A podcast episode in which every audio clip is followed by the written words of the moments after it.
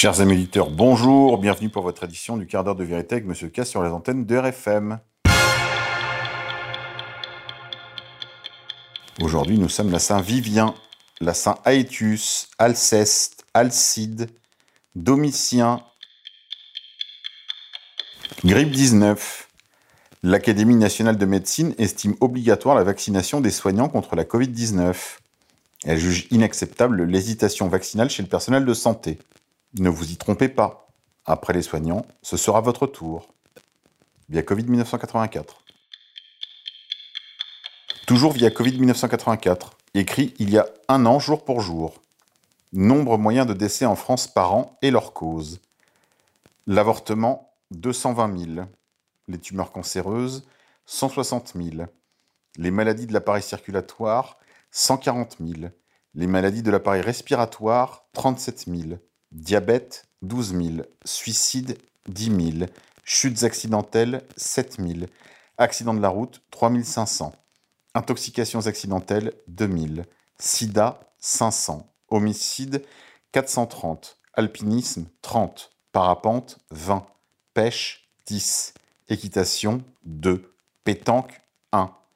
MMA, 0. Grippe 19 toujours. En patrouille à Paris 10, les policiers du DSPAP ont constaté dans un bar au rideau métallique baissé une vingtaine de personnes attablées en train de jouer à des jeux de cartes. Ils ont été verbalisés. Les deux gérants et organisateurs ont été interpellés pour mise en danger de la vie d'autrui. Mise en danger de la vie d'autrui. Parce que les mecs jouaient aux cartes. J'espère que vous intégrez tous ce que cela signifie pour la suite des événements. Grippe 19. Le gouvernement va mettre le paquet sur la vaccination contre la Covid-19 afin d'éviter un confinement national, annonce le Premier ministre Jean Castex. Si un jour le gouvernement reconfine, ou prend de nouvelles mesures restrictives, ou fait durer celles actuelles, ce sera de la faute de ceux qui refusent la vaccination, évidemment. Comme l'année dernière, c'était de la faute de ceux qui sortaient ou embrassaient leur grand-mère que le confinement durait, évidemment. Cette clique de salauds et de lâches est vraiment prête à tout pour nous faire mal, et pour en plus nous en faire porter le chapeau, via Covid 1984. Monde d'après. Puce RFID greffée dans la paume de salariés suédois. Un complexe de bureaux high-tech suédois a proposé aux salariés des entreprises locataires de se faire implanter des puces RFID pour passer les portillons de sécurité, utiliser les photocopieurs et même payer leur consommation à la cafétéria. Je rappelle que la critique des puces sous-cutanées est depuis les années 90 considérée comme une théorie du complot. Si vous voulez des clés pour comprendre la situation covidienne, je vous recommande la lecture du petit livre percutant intitulé Gouverner par le chaos, écrit sous l'identité collective du Comité invisible. Republié en 2015 chez Max Milo, il décrit parfaitement les principes de l'ingénierie sociale ou contrôle des populations tels que nous pouvons les voir appliqués dans la gestion de la crise actuelle. N'hésitez pas à compléter cette lecture avec l'excellent roman d'Antonio Bello, paru en 2007 chez Gallimard, Les Falsificateurs, dans lesquels un consortium de falsification du réel réécrit ou invente des épisodes entiers de l'histoire. Nous sommes un empire, et quand nous agissons, nous créons notre propre réalité. Et pendant que vous étudiez cette réalité, nous agissons de nouveau, créant d'autres nouvelles réalités que vous étudierez également. Un conseil de George W. Bush au journaliste Ron Suskind, article paru dans le New York Times du 17 octobre 2004, via le compte d'Eric Lhomme, en date du 4 mars 2021. Média, RMC, la réponse salée d'Apolline de Malherbe à Jean-Jacques Bourdin. Dans un mail interne révélé par le Parisien, la journaliste révèle sa colère au lendemain de la prise de parole de son prédécesseur dans la presse. La guerre est-elle déclarée entre les stars du matin? Selon nos confrères du Parisien, l'interview de Jean-Jacques Bourdin dans le JDD du 7 mars a fait beaucoup de bruit au sein de RMC.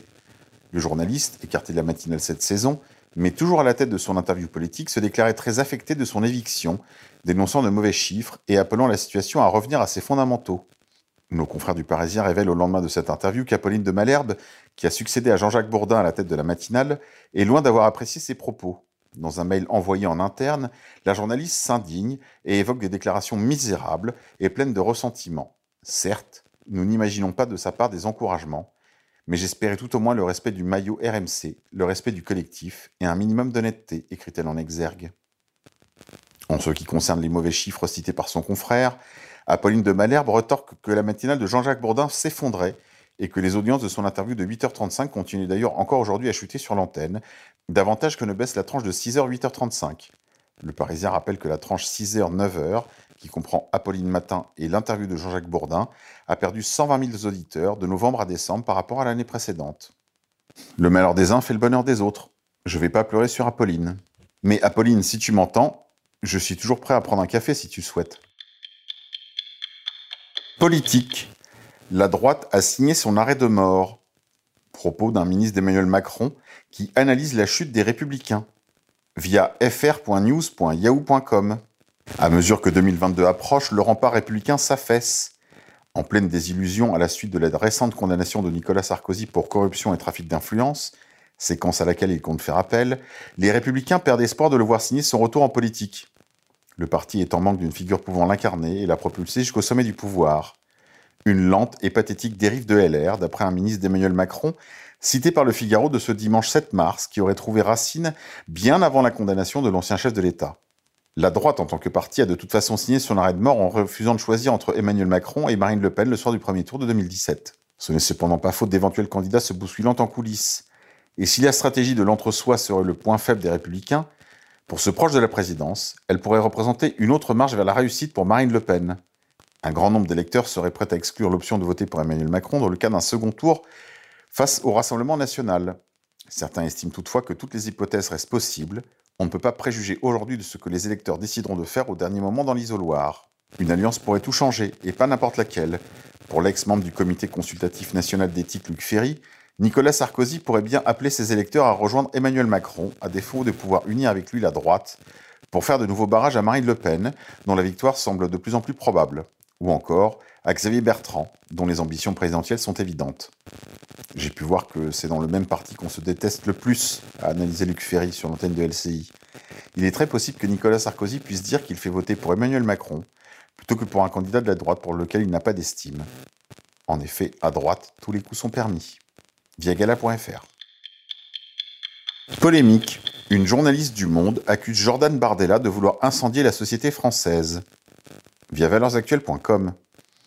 Invité de l'émission politique ce dimanche 7 mars, le vice-président du Rassemblement national, Jordan Bardella, a fermement répondu aux attaques. Alors que la journaliste du Monde, Françoise Frézot, lui a posé la question suivante, au fond, est-ce que vous n'allez pas complètement incendier la société française? Le candidat du Rassemblement national pour les élections régionales en Ile-de-France n'a pas traîné à rétorquer Madame, la société française, elle est déjà en train d'être incendiée. Visiblement en désaccord, la journaliste a répondu au jeune homme politique C'est votre constat, mais moi, je ne le vois pas. Pour étayer ses propos et éveiller les consciences, Jordan Bardella a établi en quelques secondes une longue liste d'exemples des nombreux drames qu'a vécu la France ces derniers mois. Il a aussi assommé ses interlocuteurs de questions rhétoriques et de réalités dramatiques. Citation. Vous ne voyez pas qu'il y a eu 260 Français qui sont morts sous les balles et les lames du fondamentalisme islamique depuis 2015 Vous ne voyez pas qu'il y a des cafés et des coiffeurs qui ne sont plus mixtes, qui sont sous l'emprise de l'islamisme radical? Il a aussi longuement insisté sur la situation et l'inquiétude des enseignants dont 50% s'autocensurent, qui n'enseignent plus la Shoah ou la guerre d'Algérie de peur de déclencher un incendie dans la classe, et qui se rendent au travail sous escorte policière, en référence au professeur de philosophie de Trappes, menacé de mort. À la suite de ces injonctions, la journaliste l'a stoppé dans son élan et lui a lancé Que feriez-vous? Question à laquelle le vice-président a répondu sans détour Nous attaquerions l'idéologie islamiste, ses relais, ses militants, ses associations. Visiblement non rassasiée, la présentatrice de l'émission Karine Bécard a insisté et a demandé Qu'est-ce que vous proposez? Jordan Bardella a regretté que la France soit plus faible à l'égard de l'islamisme que le sont certains pays musulmans eux-mêmes. Il a aussi évoqué les frères musulmans et le CCIF qui, selon lui, accompagnent une idéologie qui organise les attentats dans notre pays et fermement condamné des associations qui ont refusé de signer la charte de laïcité qui, selon lui, devrait être dissoute. Enfin, le vice-président du Rassemblement national s'est exprimé sur les 4000 étrangers qui sont poursuivis pour radicalisation et qui restent sur le territoire français. Il faut les expulser et mettre en place un principe de précaution car ils représentent une menace pour la sécurité nationale. Selon lui, Seul le courage et la volonté publique de son parti politique pourraient venir à bout de l'islamisme qui incendie notre pays.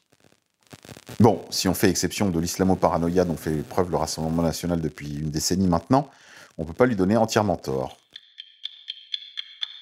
Grippe 19. Vérité.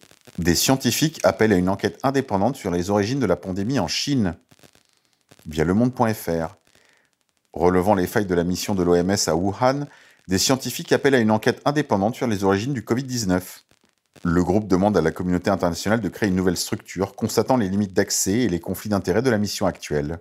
N'est-ce pas ce que je vous avais annoncé à ce micro? Belgique. Bien-être animal contre religion. Dans la région flamande, les défenseurs des bêtes s'allient aux nationalistes pour faire interdire l'abattage rituel cachère et halal. Sur le comptoir de sa boucherie à Anvers, Eliram aligne quelques photographies. C'était avant, la belle époque, dit-il en yiddish, avant de traduire dans un français approximatif. Les mets foisonnaient alors dans sa vitrine. Une basse côte de bœuf ici, des dizaines de saucisses près de la caisse, et là, des palerons qui s'amoncelaient aux côtés d'épaules d'agneau et de rôtis de veau. Son étalage s'est vidé depuis que le Parlement de Flandre a voté, à l'unanimité, en 2017, l'interdiction de la mise à mort d'animaux sans étourdissement préalable, y compris pour des abattages selon le rituel juif, cachère, ou musulman, halal. Cela nous révèle que si vous faites progresser l'islamophobie, l'antijudaïsme progresse de conserve. Politique française, 2022. En cas de second tour Mélenchon-Le Pen, Marlène Schiappa votera Jean-Luc Mélenchon sans scrupule. Les élections régionales ne sont pas passées et la crise sanitaire pas terminée, que dans les esprits, on pense déjà à 2022. Bien que beaucoup prétendent le contraire. Si certains ont déjà enclenché le mouvement comme Marine Le Pen ou Jean-Luc Mélenchon, dans l'entourage du président, on se refuse à évoquer la présidentielle. Mais cela n'empêche pas les observateurs de sonder. Invité de BFM TV ce lundi 8 mars au matin, Marlène Schiappa a été interrogée quant à un éventuel second tour, non pas entre Emmanuel Macron et Marine Le Pen, comme les sondages le prédisent, mais entre la présidente du Rassemblement national et Jean-Luc Mélenchon.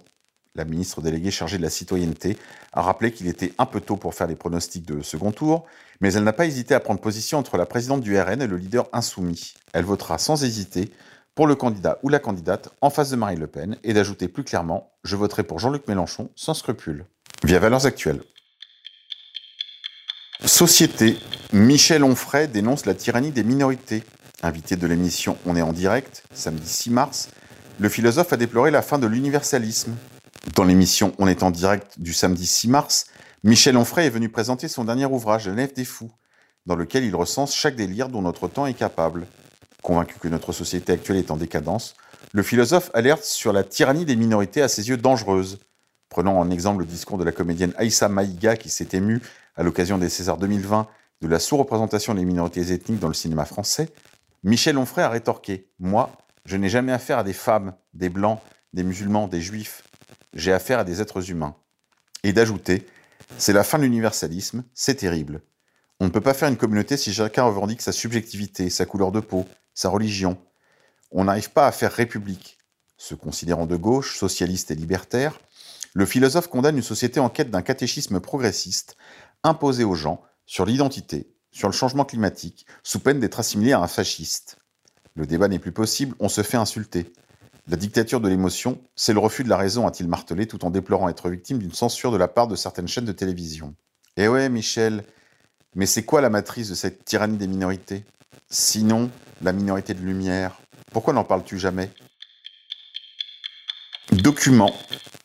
Retrouvé sur YouTube le documentaire intitulé L'armée secrète arménienne, Azala, documentaire de France 3 de 2015.